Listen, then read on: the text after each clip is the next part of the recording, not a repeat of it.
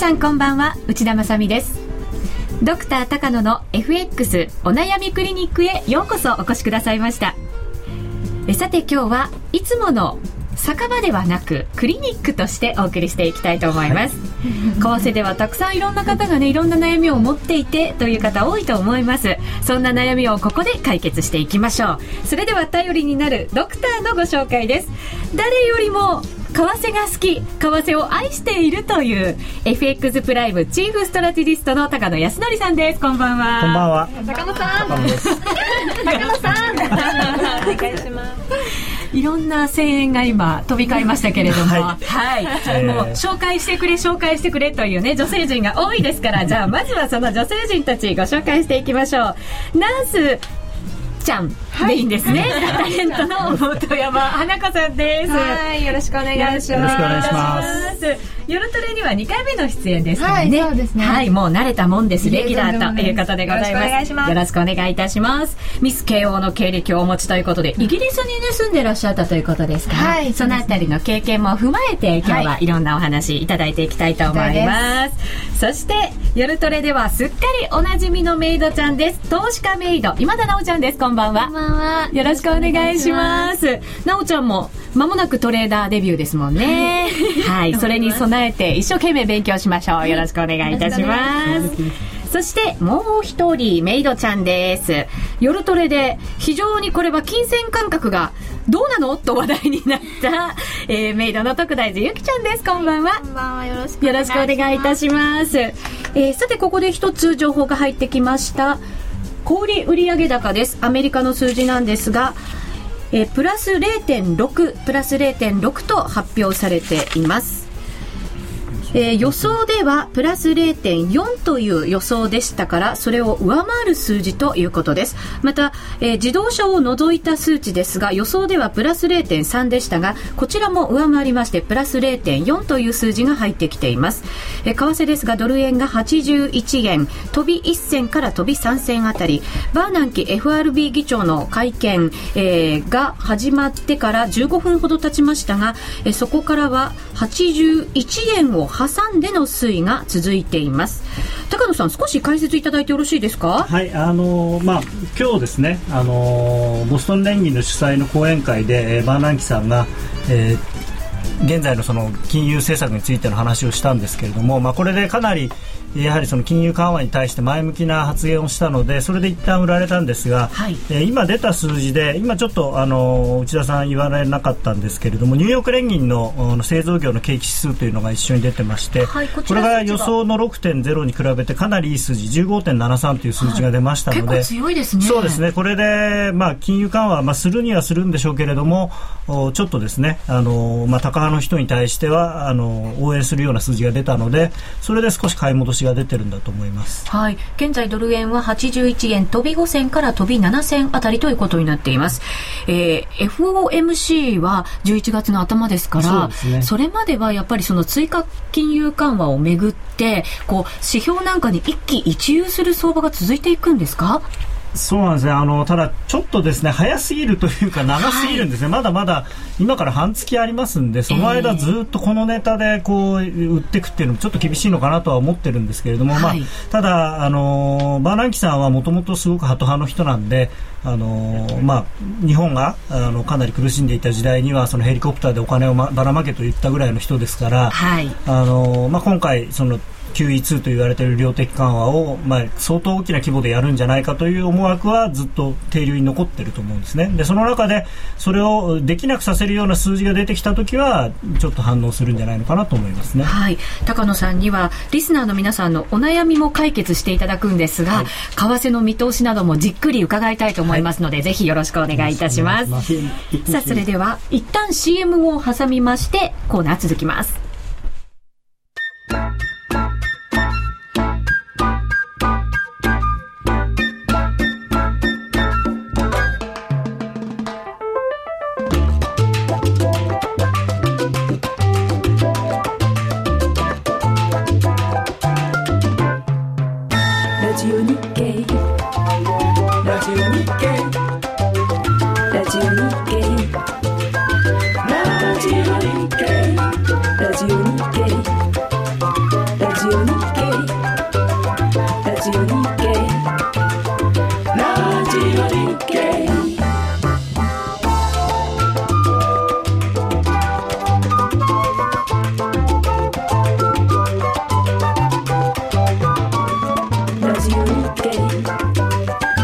ラジ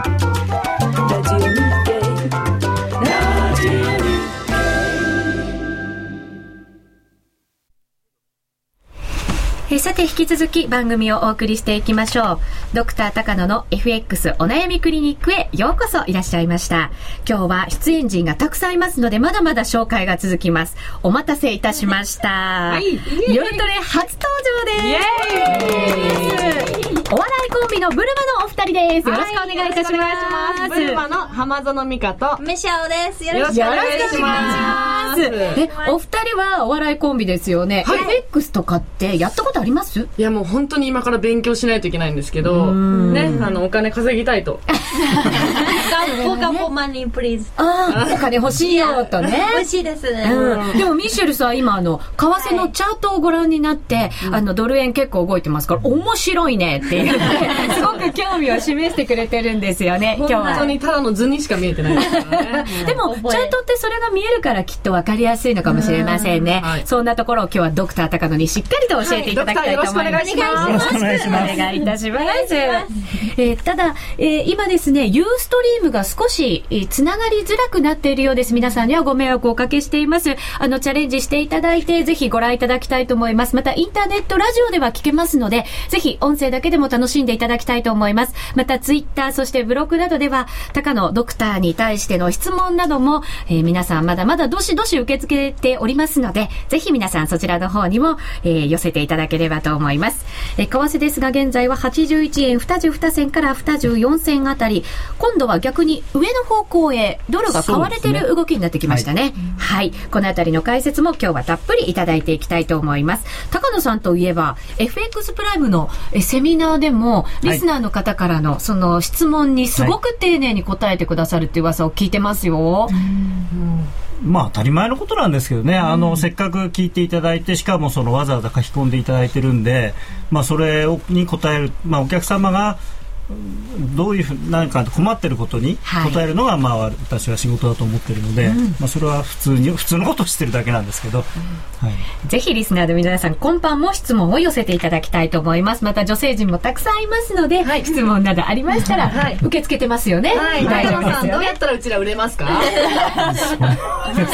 ちょっと考えます。わかりました。一旦持ち帰って。はい高野さんが困ってる顔を今初めて見ました。えーぜひ皆さん10時半までの1時間楽しく進めていきたいと思います。またですね、今週から華やかになった夜トレなんですが、選べるハイローのコーナーも一段と華やかになりました。1000円から始められるシンプルな金融商品、選べるハイローを使ったチャレンジコーナー、今週からリニューアルしています。ハイローガールズなんですね、一応この5名は。そうです。ハイローガールズ。ちょっと新ユニットを立ち上げました。なんですね。残念ながら私は外されちゃったんですよね。ガールズじゃないということなんでしょうか。このガールズの皆さんに、円高、円安、あなたならどっちに参加していただきます。これはですね、リスナー参加型クイズにもなっていますので、ぜひ皆さんこちらも参加していただきたいと思います。さあ、それではまず、高野さんに現在のマーケットの分析をしていただきたいと思います。今、為替ちょっと大きく動いてますので、もう一度値入れときますね。81円28銭から30銭あたりでドル円が動いています。また、えー、ユーロ円ですね。ユーロ円が、現在はこちらは、114円56銭あたりでの推移ということになっています。えー今日の解説はいただきましたけれども、このところアメリカの追加緩和策に対してのやっぱり動きっていうのが世界中で動いてますよね。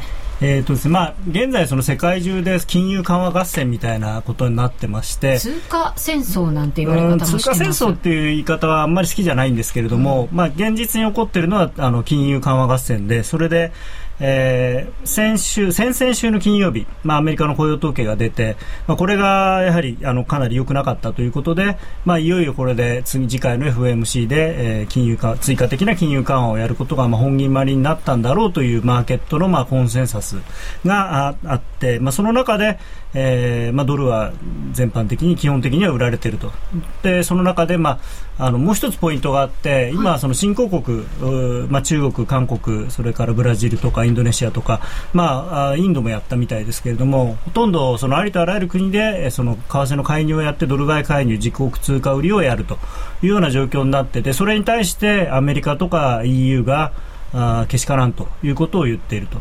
でその中、まあ、せめぎ合いですね、その主主要国はどんどん金利を下げて自国通貨を安くしたい、はいでそれに対して新興国はあー自国通貨があまり、えー高くなるのは困るということで介入をして防ぎたいでその間にえー立ってその日本は非常に中途半端な立場で新興国なんだけれどもあんまりえー円高になるのは困るんでその介入も、まあ、やってしまったと。はい。ということで、まあ、G7 ではあの基本的には介入はあまり、まあ、一応、そのアメリカなんかに対してはその介入はやるけれどもやった分はあの米国債買うんでなんとか勘弁してくださいねっていう感じだと思うんですけれども、ええ今度そのじゃあ G20 になった時に、まあ、11月に韓国でやりますけれども日本はじゃあお前はどっちの立場なんだとはい。いうことで、えーまあ、多分これから困っていくのかなと。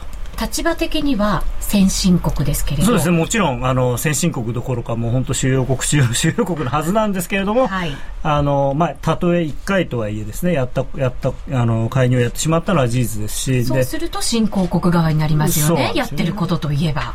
お宅もやったよねって言われちゃうと、まあ、そやってないとは言えないんでしかも金額金額が2兆円強ということで、あのまあ、確かに韓国とかみんなやってるんですけれどもそれらの国が例えばそうですね2週間とかやった金額を合わせると 1, 兆何千億とかっていう金額になるんですけど、はい。日本はそれを1日でやってしまったんで、まあ、ものすごい大規模にやってるんですね。ええ。でそれでいやそのうちはちょっと違うんだよって、まあ、野田さんはあの韓国とか中国は自国の利益だけのために介入をしているけれども日本の場合は世界経済の下支えをするために日本の景気がこれ以上悪くならないためにやったんだっていう非常に苦しい言い訳をしてるんですが、まあ、それが通用するかどうかとそうですよね。その発言に対しては韓国から一応ね怒った声が聞こえてきましたよあね。の野田さんは聞いてないって言ってましたけど 今日はあの相当にあのご都合主義的な発言だとは思いますね正直そうですね、はいそうすると G20 がどんな風になっていくのかっていうところも、これから先読んでいかなきゃいけないと思うんでね。そうですすね。あの結局まあ全部11月の頭なんですね。あのアメリカの中間選挙があって、はい FOMC があって G20 があってということで。そうです。日程的には11月2日にそのアメリカの中間選挙があって、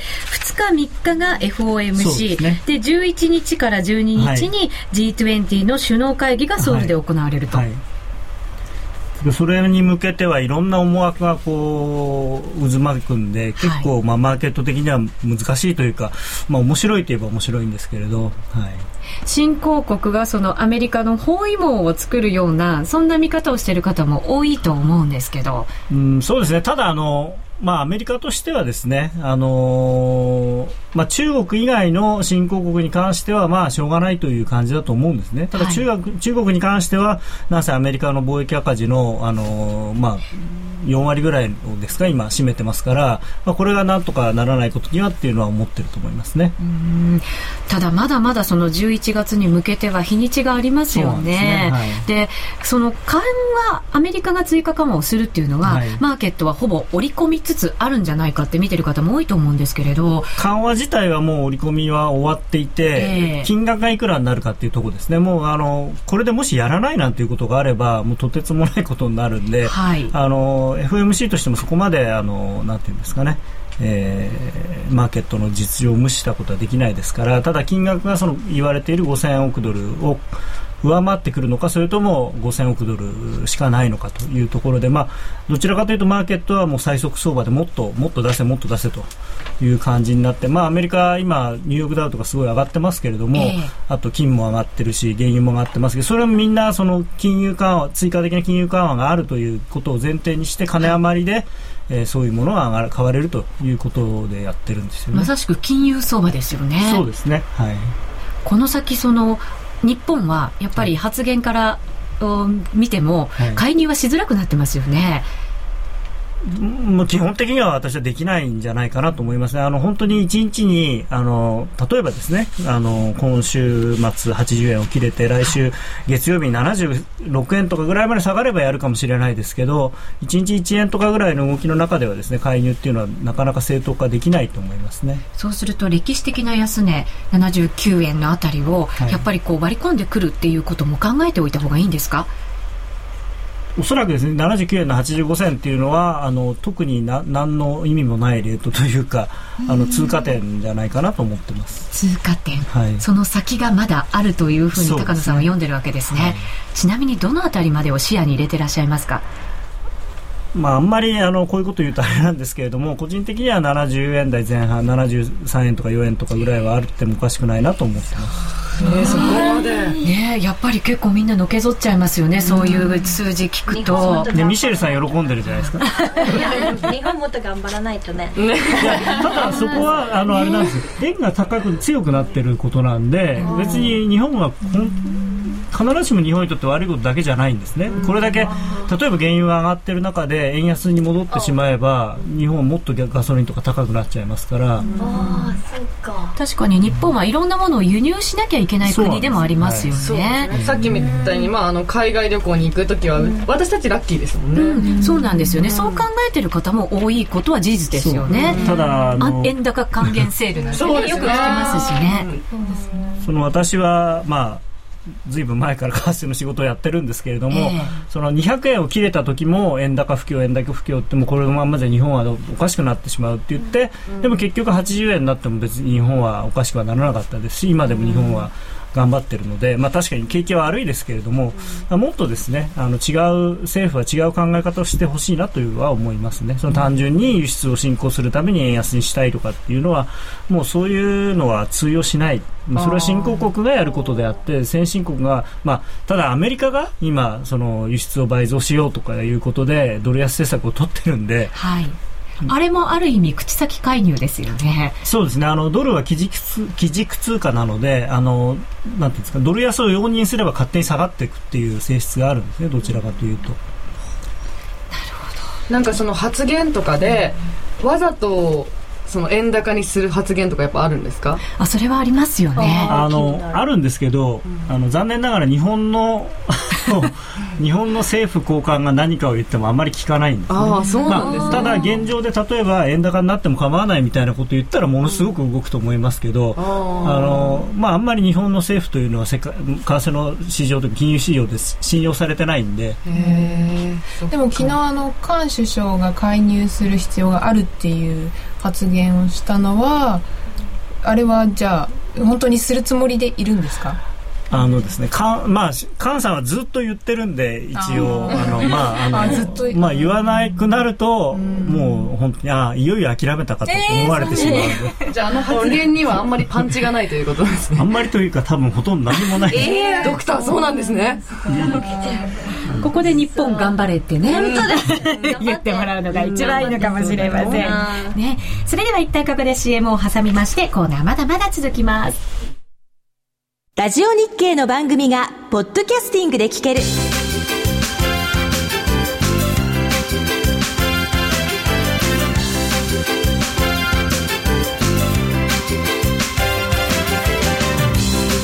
iPod などの MP3 プレイヤーでお聞きいただけるポッドキャスティングではラジオ日経のマーケット情報を中心にいくつかのオンデマンド番組を配信しています。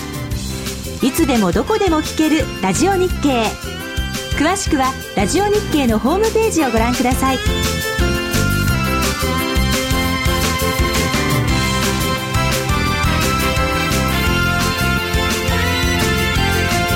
iPod などの MP3 プレイヤーでお聞きいただけるポッドキャスティングではラジオ日経のマーケット情報を中心にいくつかのオンデマンド番組を配信しています。いつでもどこでも聞けるラジオ日経。詳しくはラジオ日経のホームページをご覧くださいそれでは引き続き、ドクター高野の FX お悩みクリニックお送りしていきましょう。ここからは、ドクター高野が行く、はーい、診察の時間です。というコーナーです。リスナーの皆さんからのお悩み、どしどし、高野さんにぶつけていきたいと思います、ただユーストリームがやっぱりまだ少しご覧になれる方そしてご覧になれない方まちまちのようです。えっ、とオンデマンドでもこの後ご覧いただけるようになっておりますのでぜひ皆さんあのインターネットラジオで聞いていただければと思います。ご迷惑かけております。申し訳ありません、えー一度もしかしたらあの立ち上げ直していただくっていうのも一つ手かもしれませんね。ブラウザ自体を一回落として。はい、ご協力お願いいたします。さあ、それではここからはお悩みです。はい。ナースの花子ちゃんよろしくお願いいたします。ではメールでいただいた質問です、えーラジオネームレイさん。1回のトレードでどのくらいの利益を目目標にしたらいいんでしょうか？私はデイトレ派です。非常に難しい質問ですね。あの、そうですね。元の、あの、し資金量にもよりますし、あの、あとはその、どのぐらいのリスクを取れるかっていうのにもよるんですけれども、はいそうですね。まあ、例えばですね、例えばですけれども、元の資金が、まあ、為替の取引に使えるお金が100万円ぐらいあるということであればですね、そうですね。ただ、うん、まあ、1回の取引、デイトレで1回の取引だったら、1万円ぐらいでいいんじゃないですかね。そんなもんですか？1%。うんまあ、そうですね。ちょっとあまり今ここで計算もしてないでって、あの、なんとなく言ってるんですけど、あの、なんかすごく、あの、インターネット上のブログとか、あといろんな商材を見てて思うんですけど、勘違いしてる人が多くて、ものすごく為替って儲かるようなことを書いてる人がいるんですけれども、あの例えば元手が100万円で年間どのぐらい、まあ、その先ほど1回で1万円って言いましたけれどもそれは勝ったり負けたりする中の勝った時1万円ぐらいなんであってそのトータルでそんなには多分儲からないと思うんですね。であの1年間で例えば20万円儲かったらそれものすごいことなんですよ。あのプロのプロのそうですよ。あのプロのファンドマネージャーだってその、まあ、世界で有数指折りの人で一生に、まあ、1回か2回は年率100%っていうのはありますけど、通常 20%30% のものすごい利回りなんですよ。だから100万円で30万円1年間で儲かったらそれはもうすごいっていう、なんか本で FX で生活してる主婦とかいろいろあるじゃありないでか。ますすよね。何億円儲けたとかそうなんですねよ。それ見てちょっとあのウキウキしてたんですけど あの中にはそういう人もいらっしゃいますし、あのなんていうのかな、えー1万人に1人ぐらいは例えばすごく運が良くて元で100万円が2億円になる人っていうのは多分いると思うんですね。ただ自分がそれを目指そうと思ってもそれはあの多分非常に難しいことでまずは現実的な数字。自分のお金を例えば月に5%増やそうとか。で月にもし5%増えたら年間で60%増えるわけですから、そんそんな投資にどこでも売ってないですからね。そうですよね。コツコツ。積み上げていく。積み上げて。うん、それが大大事。儲けを狙うと大体あの逆の結果になってしまうんで。そうですね。損した時が怖いですよね。やっぱり。そうするとリスク管理はしっかりして、ね。欲はあんまり出さないように、そうですね。コツコツと。あのでも一回成功したらすごい欲が出ちゃいそうで。ねそうなんですよね。あの、私なんかもそうなんですけれど、損切りはまあなるべく早めにっていうのは大体わかるんですけど、利確するそのなんかこうパーセンテージって難しいなと思うんですよね。どれぐらいに入れといたらいいのかなって。資金に対して何パーセントとかそういう問題ではなくて、ええまあ、例えばチャートならチャートでもともと自分の目標、まあ、ここまではそのしょ下がるだろうとか上がるだろうっていうものがあるでしょうからそれに沿ってやればいいことであって、最初からその金額でとかその何パーセントとかっていうふうに考えるのはちょっとなんか違うかなという気がしますね。節目とかそうですねをしっかり考えてということでね。そうですすね。あのよく言う言葉でっていうか相場の格言で相場はあなたのあなたの財布の中は見ていないっていう言葉があって、だからあの例えばあとあと10銭さ上がってくれればあ10万円儲かるとかって言ってると大体その9万8000とこで折り返して下がって ありますよね。うん、そうなんですよね。あとちょっとだったのにって思うことでそのちょっとはあの相場には関係ないんですね。その あなたにとってはそこで10万円になるかもしれないけどそ相場はそんなものは見てないんで。はい。そうですね。何兆って動いてるんですよね。だからそう相場に聞かなきゃいけない。自分の財布と相談してやるものではない。あそういう意味で。ただリスク管理はもちろん自分の財布と相談してやらなきゃいけないですなるほど、そうなんですね。じゃあ次行きましょうか。はい。次のご相談です。ラジオネーム本和歌梅屋敷さん、うん。1ヶ月前介入を目目の当たりにしてまあ驚いたの。なんの？なんせ初めてだったので介入はどうやって付き合ったらいいんですか？次に会った時は乗っかりたいなあというご質問ですそうですね。まあ介入皆さん初めての方多いですよね。初めて見ましたね。7年ぶりでしたっけ？ですからあのまあ介入はただですね私の持論は介入に乗るというよりはむしろ介入で上がったところで売るというのが正しい方向かなと思ってますねあれは2円上がったですか？2円以上上がりましたねそうですね。結構上がりましたね。ただあの、まあ、今回はですねあの本当にやるかやってるのかどうかっていうそのちょっと多分マーケットの側も疑心暗鬼だったんで、いっぺんにバンと上がり結構こう時間をかけて上がったんですよね、そうは言っても。一回なんか上がってそこで結構売ったって方も多かったみたそいうでですすね。よね。えーで、あのーまあ基本的にはその介入で動いたら逆張りっていうのが私は正しい方向、まあ今の場合だとですね、思いますけれども、あのー介入ってやっぱりき効かないんですね。あの最終的にはまあ今回のようなことになるのが普通なんです。一瞬のカンフル剤的な役割で時間稼ぎしかできないんですね。カンフル剤ってまさにクリニックですけど、あの時間稼ぎにしかならなくて、あの過去にもですね、その何十兆円とやっても、あの確かに最終的には効くんですけど、それはあのやり終わってしばらくしてから効くっていう感じのものなんで、そのやってる間はあんまり効かないんですね。でもこの短期間の間でもその2円の値上がりで儲けるっていうことはできるんですよね。できることはできますけれども、それはもう24時間ずっと見てて、うん、今入るかな、今入るかな、今入るかなってやってなきゃいけないんで、多分それ無理だと思うんですよね。確かに一瞬でまた動きますから、そうするとそこに乗っていくのはなかなか難しいかもしれませんそうですでね。今度2回目というか今度もしやった時は、まあ、介入入るだろうっていううー気持ちがどっかにあって、あのやりますから、上がる時は結構早いと思うんですね、その代わりその介入が終わった瞬間からずるずるずるずる下がっていくんで、そっちを狙った方が多分いいと思います、介入入る前に何かこう前兆的なものって現れたりするんですか？聞きたい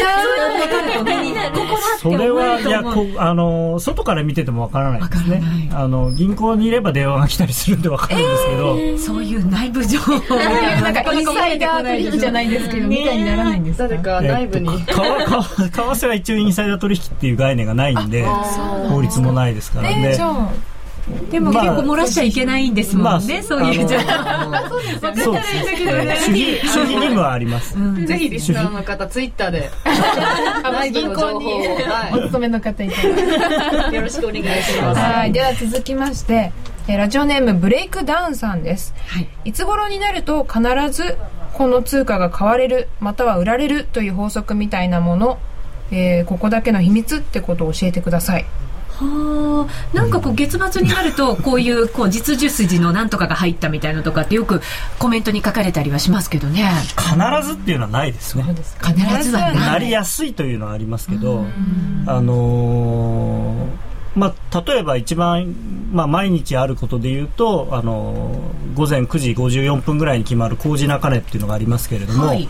まあ、それの前後というか、まあ、9時45分ぐらいから9時54分ぐらいまではどちらかというと買われることが多いですね。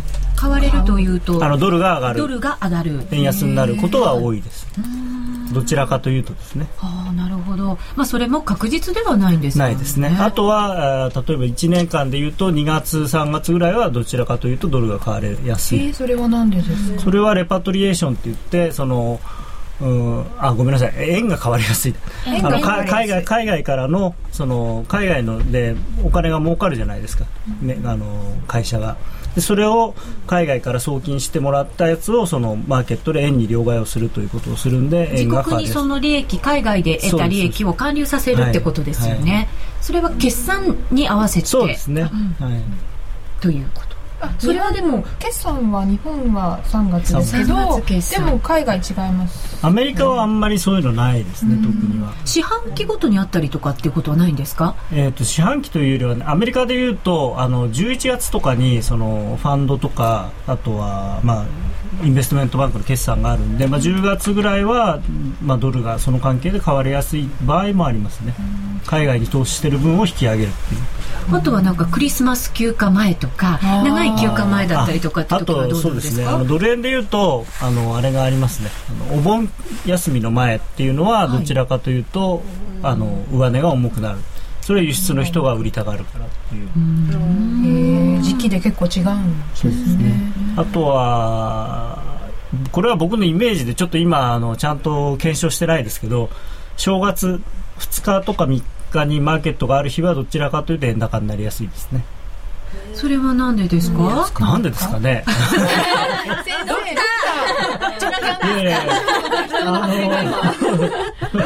長年の経験からね逆に聞かれちゃいますねですかねのイメイメージ。的にまああの日本人が基本的にはいないので。一応三が日は休まれる方多いですもんね、であのーそうですね。で、まあ、相場っていうのは何もなくてフラットな状態で何かやろうと思うと、あのー特におプロの人は売りから入りたがるんですね。へえであれから、はい。なんで売りあのー相場って株でも、お商品でも為替でも大体上がっていく時よりも下がる時の方が早いんですよ。でこれもなんでって言われるとなんでですかねって感じなんですけど。まあこれまでの。でも確かにそうですね。上がってる時はじわじわなんですけど、落ちる時はガーン一気に物がこう落ちちゃうみたいな感覚で落ちてきますよね。一応万有引力の法則って言ってるんですけど。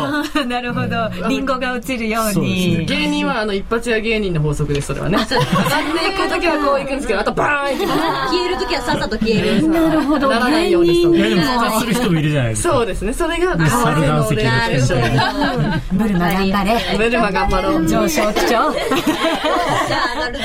はい、じゃあ続きまして、ラジオネーム、行かないでベイスターズさんです。自分は株専門だった頃の癖がどうしても抜けなくて、FX でもついつい逆張りしてしまいます。今日もドルロングでやられました。FX は基本逆張りってダメなんですかね？あのダメというふうに言い切るのはまああれですけれども私は逆張りはあまり好きじゃないですね。あのね株の場合は私は株も本当は順張りの方がいいと思ってるんですけれども。えっと、トレンドに乗っていく。そうですね、はい、上がってるものを買う下がってるものを売る。であのーなぜかというとですねそのまあ、長期投資っていうとすごく聞こえはいいんですけれども下がってるものを買って長期投資だからいいんだって言って、あの持ってる人がいるんです。ね、まあ、それは為替でも株でもそうなんですけれどもでもそれっていうのはあのもっと安く買えるのに高いところで買ったやつをずっとまあ持ってるっていうことなんで、あまり塩漬けっていう言葉もありますよね。えーあのお金が無限にある人時間が無限にある人にはお勧めできるんですけどお金と時間に限りのある人にはあまりおお勧めできないやり方で資金効率とかあの例えばそうですね、まあ、今ドル円買いますと80円だったら安いからいいじゃない80円で買います。結構水準だけ見ちゃいますよね。そうあのでまあ、本山さんだったら、はいあの30年後に100円になって、あ儲かった儲かったでいいかもしれないんですけど まあ私だと30年経って100円になってもその頃には多分いないんじゃないかなと いやまだ頑張ってると思いますよ、ドクター。ドクターなんですから。言いにくいことだねうちらが。ね、まあだからそういうのもあるので、まあそれは極端な例ですけれども、あのやっぱりお金をですねうまくこうつ回していくためにはあのそういうのはやっぱり良くないのと、あの投資で成功するためにはあのまあ捕まるっていうんですけどその自分不利益評価損が出てる、えーポジションをなるべくす持たないようにするっていうのが一番僕はいいと思ってるんですね。損は持たない。そうそう評価損の出てるようなものはもうどんどん切っていってでその代わりえー評価益の出てるものは育てると。で大体あのー個人投資家の方でうまくいってない方の話を聞くとあの利益が出るとちょっとしか利益がないのにすぐリグっちゃうで損はいつか戻るんじゃないかって言って持ってるって でしょ？なおちゃんでもそれは心理的にそうなるよ期待ね。を込めちゃうんです。うん。でそいつか戻るだろう。そうそうそうそうであの損の子はどんどん育つんですよこれが大きく大きく。早いじゃあ、まあ長期的に見ない方がいいんですね。あの自分でちゃんと、なんて時間軸を決めて、はい。それは 1, 一日の中でやってもいいですし、1週間でもいいし1ヶ月でもいいし、まあ、ある程度、まあ、もう1年先とかっていうのは正直私もあのわからないですからももちろんそのかあのレポートとかは書きますけれども、1年先どうなってるって言われてもそれはもうこうなってこうなってこうなってっていうその全部のシナリオが当たればそうなりますっていうだけであって実際にそうなるかどうかは誰もわからないことなんで。何が起きるか分からないそうです1年後何やってるかわからないもんね。そうですよね。せいぜい数ヶ月ぐらいのタームまでだと思うんですよね。あの少し前に5ドルを買っておけば、ねも持っておけばずっと儲かったみたいな時代もあったわけじゃないですか。それが長かったんですね。それがちょっと日本の FX の悲劇というか、ええそのか買っときゃ儲かる。あと、その、まあ、業界の方としても、これは反省しなきゃいけないんですけど、その外貨預金の代わりですと。スワップポイントで稼ぎましょうみたいなことを言ってましたから、今はもうスワップポイントなんてないようなもんですから、はい。もうそういう時代はこれから来るとは考えない方がいいですか？あの日本円は歴史的に見て一番金利の低い金あの通貨なので、あの世界的に景気が良くなって金利が正常化してくればまたそういう時代あのスワップポイントをいっぱいもらえるっていう時代が来ると思いますけれども、まあそれはなんていうんですかね一つ一つのやり方に過ぎないんだっていうことを覚えていただきたいなと思いますね。より効率的に自分の資金を回していかなきゃいけない。コツコツと積み上げていかなきゃいけない。そのための FX ですから、うんあのはいそのための FX。頑張りましょう。なんかうまくまとまった感じがしましたね今さすがドクター。うまくまとめていただきました。さあ、それでは、ここで一旦 CM を、はい。ここで一旦 CM を挟みまして、まだまだコーナー続きますが、ユーストリームが少しやっぱりまだまだ調子が悪いようですね。ここで一旦ユーストリーム調整させていただきたいと思いますので、放送ストップさせていただきます。ただ、インターネットラジオではそのまま放送が続きますので、音声でお楽しみください。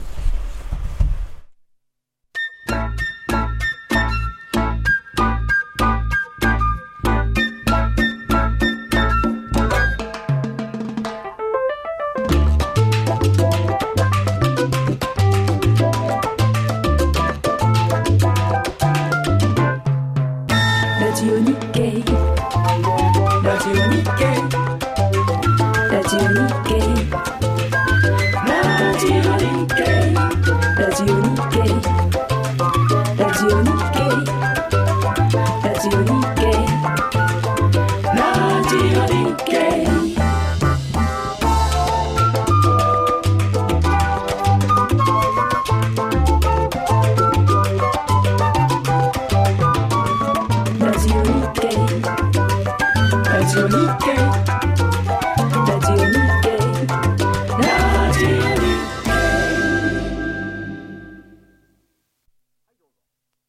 先生がいるのさて現在の為替の動きです。ドル円が81円41銭から33、43銭あたり失礼しました。81円41銭から今42銭に変わっています。そして、ユーロ円もお伝えしておきましょう。現在114円42銭から46銭あたりです。ユーロドルです。ユーロドルは現在1.405あたりでの推移となっています。えードルが今買われているようえーな状態ですね、高野さん。そうですね、はいあのーまあバナンキさんのちょっとあの全文というかですねあの見れないんで、ええどういう話をしたのかあまりヘッドラインしかわからないですけれどもまあ確かに非常に、えー弱気というかですねあのーまあなんかやるだろうということではあるんですけれどもただこれはある程度まあ予想されていたことでもうちょっと今日は具体的な話が出るんじゃないのかなっていう期待感が多分あったんだと思うんですね。はい。でただ、まあ、正直この段階で、あのーバナンキさんがそんなに具体的な話ができるとも思えないんでおそらくその具体的な話は何も出てないと。で規模感もおそらく出てないので,、はい。でそれに対して、えーまあ、先ほどの小売売上高もちょっといい数字でしたしあとニューヨーク連銀の景気、えー製造業の景気指数が非常にいい数字だったんで、まあ、素直に、そちらの方に反応しているという形かなと思います。はい。改めてその経済指標の数字入れておきましょう。アメリカの9月の小売売上高、プラス0.6と発表されました。予想ではこれがプラス0.4でしたから、それを上回るいい数字が出てきています。また、えー自動車ですが、プラス0.3という予想でしたが、これも予想を上回りました。プラス0.4という数字が入ってきています。えーまた、えー自動車を除くですね、自動車を除く数字です。そして、アメリカの10月のニューヨーク連銀製造業景況指数は15.73という数字です。えーこれも予想が6でしたから、それを上回る強い数字となっていますユー。スト復活しましたえーさて、ユースト復活しているようです。ぜひ皆さんご覧いただければと思います。ご迷惑おかけしました。今皆さん手振ってますけれど、見えますでしょうか？さあ、それではここからは、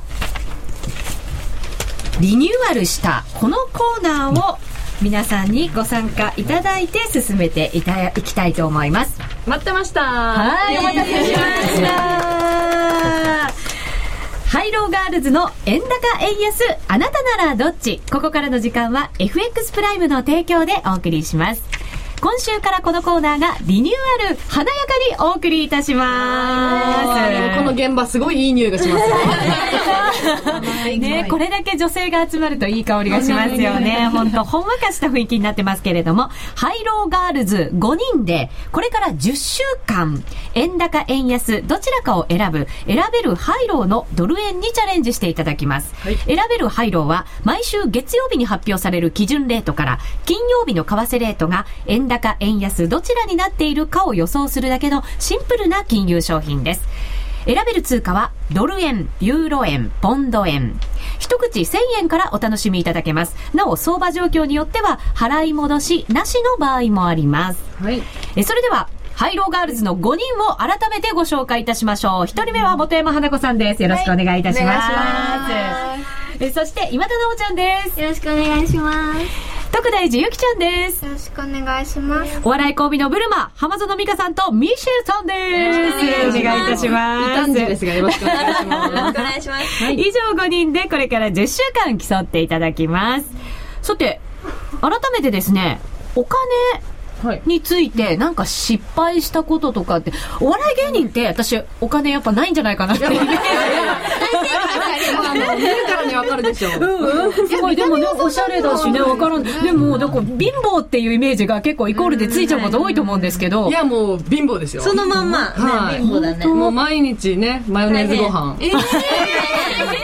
カロリーは取れるよね。そうですね。うん。油も取れるし。ね、お米もこう大きい袋で買っておけばとりあえずおそうですね。腹にはたまるよね。まああの実家から送ってもらってますんで。買いだめしてあーなるほどね、そんな話を聞いてゆきちゃんはどう？ちょっと考えられない。おい。お前には絶対負けたくない。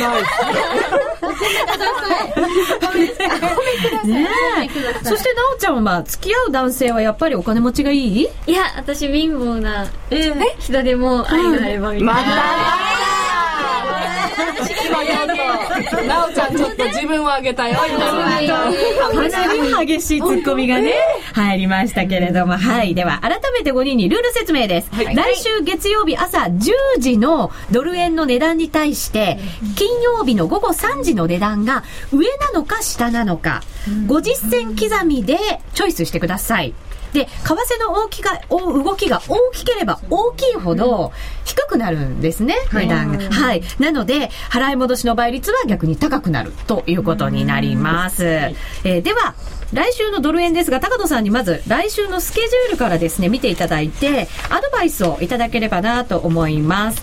来週も結構経済指標等々出てきますね。アメリカでは、えー月曜日に鉱工業生産、そして火曜日は住宅着工件数などが出てきて、水曜日にはベージュブック、その他、中国の経済指標も続々出てくるんですけれど、決算本格化。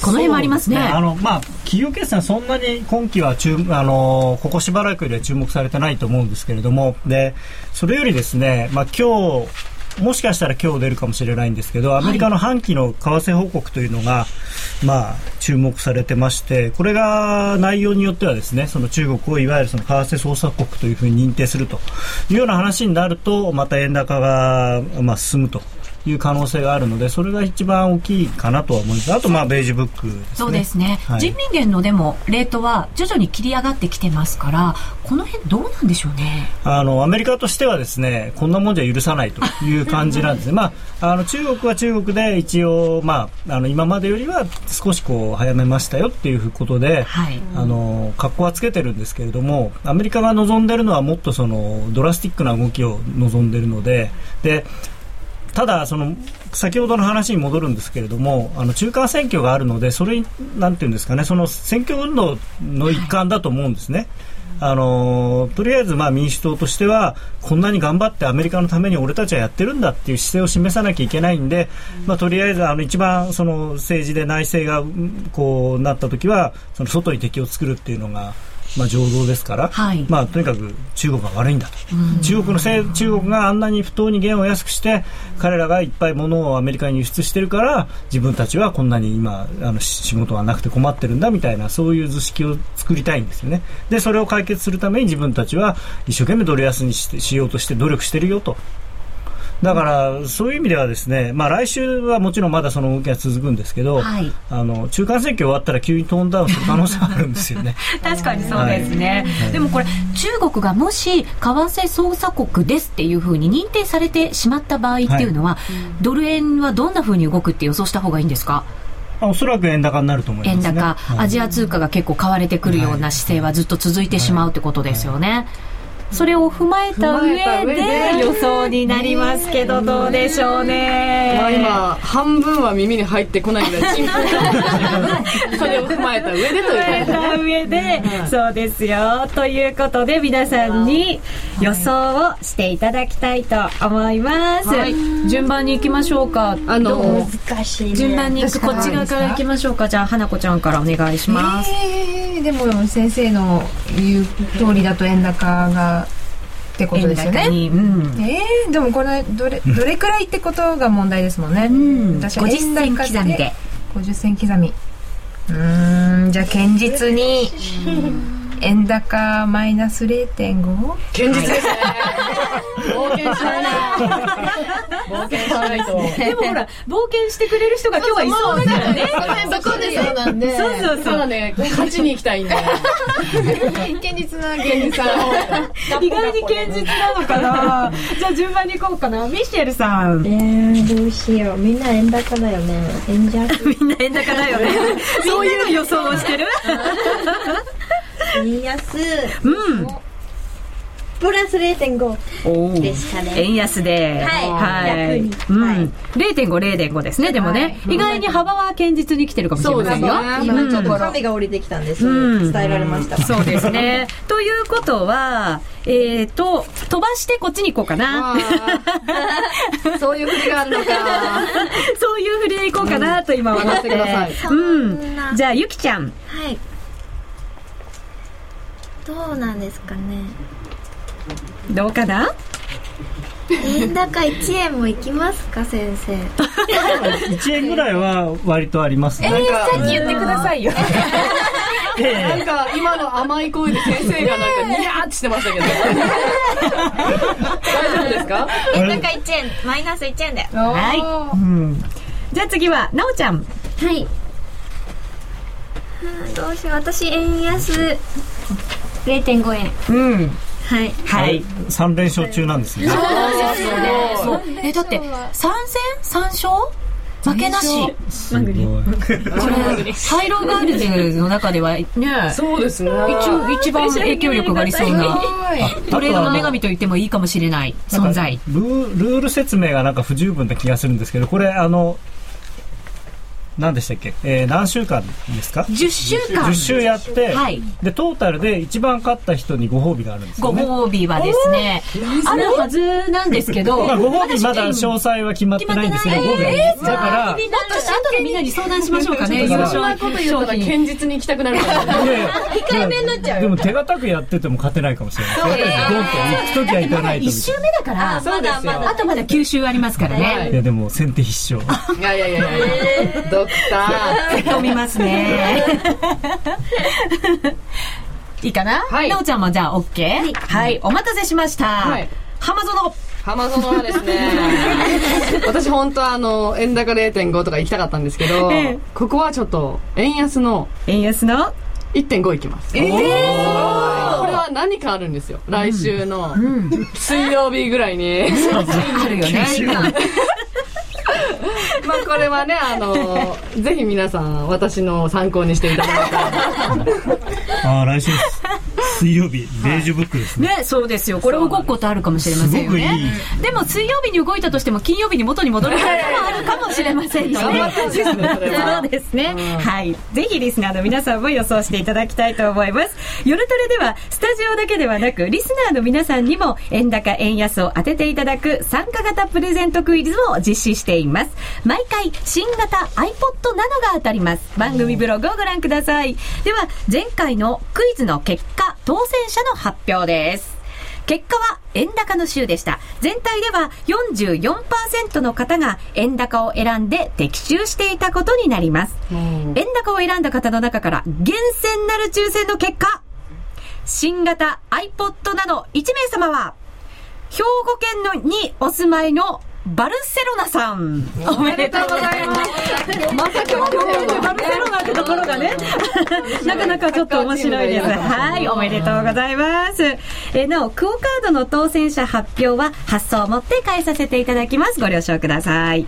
夜トレリスナー参加型プレゼントクイズ、円高円安、あなたならどっち次回は来週月曜日18日の朝9時30分が締め切りとなります。来週月曜日18日の朝9時30分が締め切りです。ぜひ皆さんご参加ください。えー締め切りの時間ご注意いただければと思います。応募フォームやクイズの説明は夜トレの番組ブログをご覧ください。さて、さっき優勝の商品何が欲しいっていうね、ちょっとみんなに相談してみようかなと思ったんですけど。それは、やっぱ決、めていいですか？あそれがもらえるかどうかは、これからの相談ですけど、一応希望だけは伺っておきます。どうします、皆さん。あの、お米一票とかにしますお米足りてますあ、足りてます足りてるんだそれかまあ、やっぱお金にちなんで、お財布とか。金色のお財布とかだとお金がなんか儲かるとかなんかね。いや、でもね、私たちの意見ばっかじゃダメなんで、可愛いメイドちゃん。そうそう、何がいいいかな。さっき話さっきしてた話してた、うん。オーブン電子そうオーブン電子レンジがちょっと欲しい。必要ね意外に身近に来たけど。いやでも今高いですよ結構そうですよね。いいやつは高いですよね。スチーム出るやつだと10万円とかするとそうですよね。1万円以内でも買えるものありますけどね。はい。まあそんなところでぜひディレクターとちょっと相談をしながら、次回にもしかしたら発表できるかもしれませんので、ご期待ください。えーハイローガールズの円高円安、あなたならどっちここまでの時間は FX プライムの提供でお送りしました。FX プライムの選べるハイロー。あなたはもう始めていますか？選べるハイローは毎週月曜日に発表される基準レートから金曜日の為替レートが円高円安どちらになっているかを予想するだけのシンプルな金融商品です選べる通貨はドル円、ユーロ円、ポンド円。一口5000円からお楽しみいただけます。円高円安？あなたはどっち？外国為替をもっと身近に詳しくは選べるハイローと検索。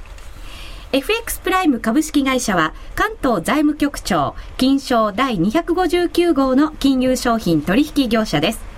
外国為替オプション取引選べるハイローは金融商品取引法に規定される通貨関連店頭デリバティブ取引ですまた、元本あるいは利益を保証した金融商品ではありません。為替変動、金利変動などのリスクにより、支払ったオプション料の全額を失う場合があります。お取引にあたっては、契約締結前交付書面をよくご理解いただいた上で、ご自身の判断と責任においてお取引を行ってください。さて、ここからはツイッターに皆さんからたくさんご意見、ご感想いただいておりますのでご紹介していきましょう。まずは、メイドさんかわいいっていただきました。あれ、ブルマは？えー、っていうか、ナースはミシェルさん美人あれあの、ミカちゃんはミカちゃん。出てますよ。浜園は？嬉しい今気づいたけど、高野さんの横顔がどことなく五木ひろしに似てる気がするけそうですかみたいな全然投資に関係ないそして貧乏でも愛があれば笑った。笑われちゃった。感動してくれない愛で飯は食えんのじゃ。まあそれも現実かななんていうね。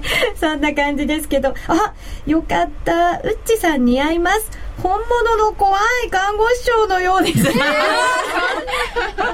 丈夫ですか？あのいじめにあってないですか？ナースさん。そんなことないです。実はここでしてらしげってたりとか。